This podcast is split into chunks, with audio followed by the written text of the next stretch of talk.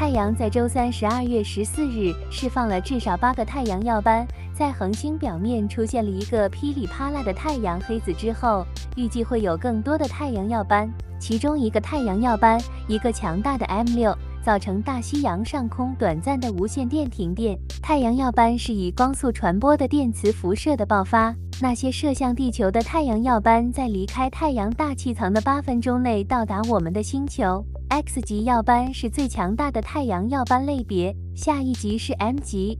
它描述了星期三观察到的大多数耀斑。周三的爆发震惊了太阳物理学家，其中一些人在推特上评论了这场灯光秀。又有三个 M 型耀斑。太阳物理学家 Keith Rong 说，一个 M 六、M 三和 M 二都来自 A 二三一六五，这使得今天有八个 M 型耀斑。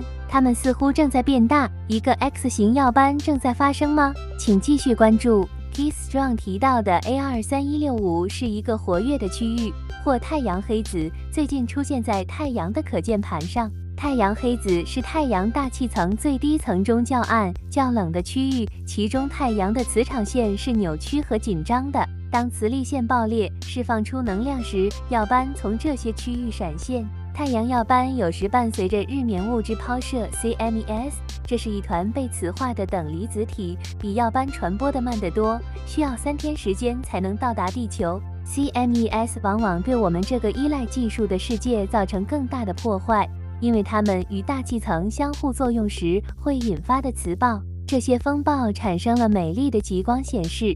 但也可能导致停电，甚至将卫星从轨道上打下来。到目前为止太空天气预报员还没有迹象表明最近的任何太阳耀斑伴随着可能撞击我们星球的 cme 英国空间天气预报员 Met office 在其十二月十四日的最新报告中预测未来几天的太阳活动水平较低可能有更多的 m 级耀斑。